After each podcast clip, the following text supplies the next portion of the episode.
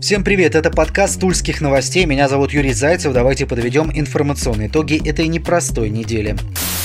1630 человек в Тульской области заразились коронавирусом. Таковы данные на 8 мая. Цифра за последние сутки 90 человек. Это почти пиковый показатель. Столько же было 29 апреля. 92 случая 30 апреля. В целом уже две недели в регионе не фиксируется менее 60 случаев COVID-19 в сутки. Тульская область стабильно на восьмом месте по числу зараженных среди всех субъектов. Ежедневный рост заболевших находится в диапазоне от 5 до 6 процентов. На вирус протестированы по данным данным Роспотребнадзора порядка 35 тысяч жителей региона. Выздоровел 261 человек, скончались 11. Порядка 300 заболевших за все время – это медицинские работники. Отмечу, что в регионе появилась интерактивная карта с адресами, где выявлены очаги инфекции. Именно очаги, а не количество случаев в каком-то конкретном доме. Карта доступна по адресу covid.tularegion.ru map. Тульской области по данным на 6 мая развернуто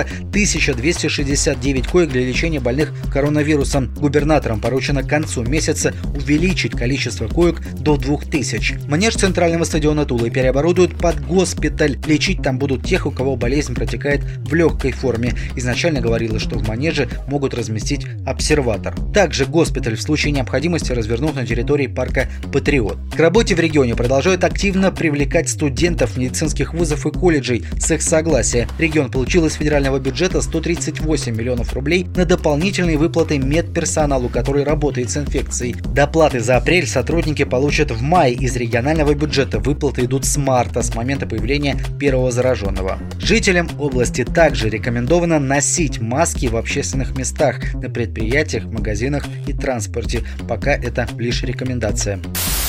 Нарушители режима пропусков в Тульской области выявляют с помощью беспилотников, дежурят на трассах М2 и М4 летательные аппараты ежедневно. Они фиксируют автомобили, которые пытаются въехать в область по проселочным дорогам, минуя контрольные посты. Беспилотник передает видеосигнал на расстоянии до 70 км от места взлета. При выявлении нарушителей специалисты устанавливают координаты места незаконного въезда и передают информацию в правительство Тульской области для принятия мер. Всего на постах проверено порядка 25 тысяч единиц транспорта, около полутора тысяч человек не допущены в регион. Составлено 44 административных протокола. Напомню, все, кто прибыл в область, должны самоизолироваться на две недели. И тут тоже есть нарушения. Так, суд оштрафовал двоих супругов из Москвы, которые приехали в Тульскую область в апреле и не предоставили об этом информацию. Супругов оштрафовали на 3000 рублей каждого. Продолжают сыпаться штрафы и для тех, кто нарушает запрет на посещение общественных мест и кладбищ.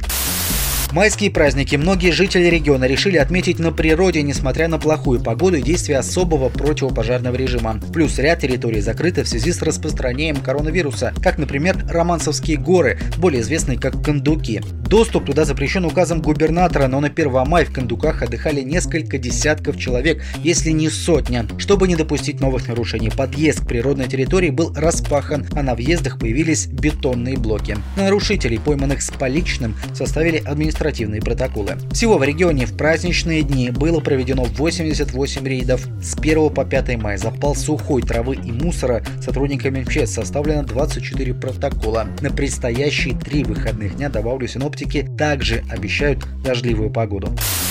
Жители подмосковного города Пущино испугались жителей Тульской области. В группе «Подслушано Пущино ВКонтакте» появилась информация о недовольстве жителей заселением в местном санатории сотрудников одного из предприятий Серпухова. Их временно разместили в санатории, чтобы они не пересекали границу Тульской области, не получали пропуска и не самоизолировались сотрудники из Алексина. Местный депутат рассказал в интервью средствам массовой информации, что из нескольких автобусов выгрузили порядка 300 человек. Они были без средств защиты, Санаторий не охраняли полицейские, люди тут же разбежались по супермаркетам и свободно перемещались по городу. Отмечено, что заселение в санаторий – инициатива предприятия, сотрудникам даже грозили увольнением. Пущино зафиксировано всего несколько случаев вируса, поэтому жители после появления неконтролируемых алексинцев побоялись вспышки инфекции. В комментариях под размещенным постом к жителям Пущина обратились сами алексинцы, сотрудники предприятия. Они пояснили, что из клоповников Пущина их уже переселили. Также жители Тульской области назвали действия жителей Подмосковья позором. К другим не коронавирусным темам в регионе закончился отопительный сезон в ряде муниципалитетов 6 мая, где-то 7.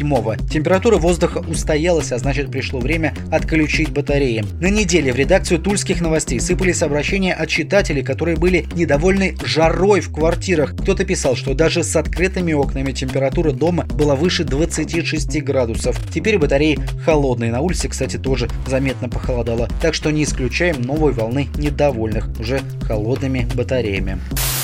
Затраты на сотрудников госучреждений в Тульской области составили около 2,5 миллиардов рублей. Это данные на первый квартал текущего года. Информация представлена на портале правовых актов региона. В госучреждениях области работают более 50 тысяч человек. В сумму в 2,5 миллиарда не входит зарплата и средства обязательного медстрахования. По некоторым пунктам отдельно. На аппарат областной думы, это 64 человека, ушло почти 11 миллионов рублей. На аппарат правительства и органы исполнительной власти власти 757 человек, 125 миллионов, 9 миллионов на избирком, 5 на счетную палату, 15,5 миллионов на мировых судей и менее миллиона на аппарат уполномоченных.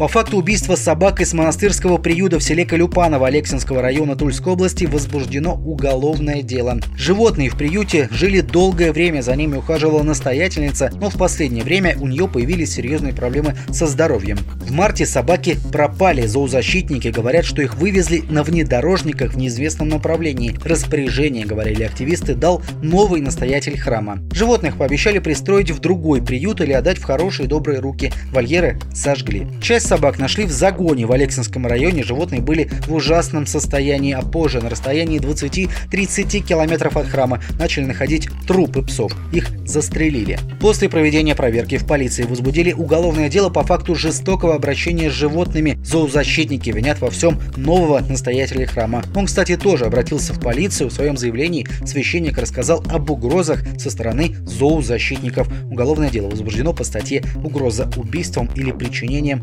тяжкого вреда здоровью.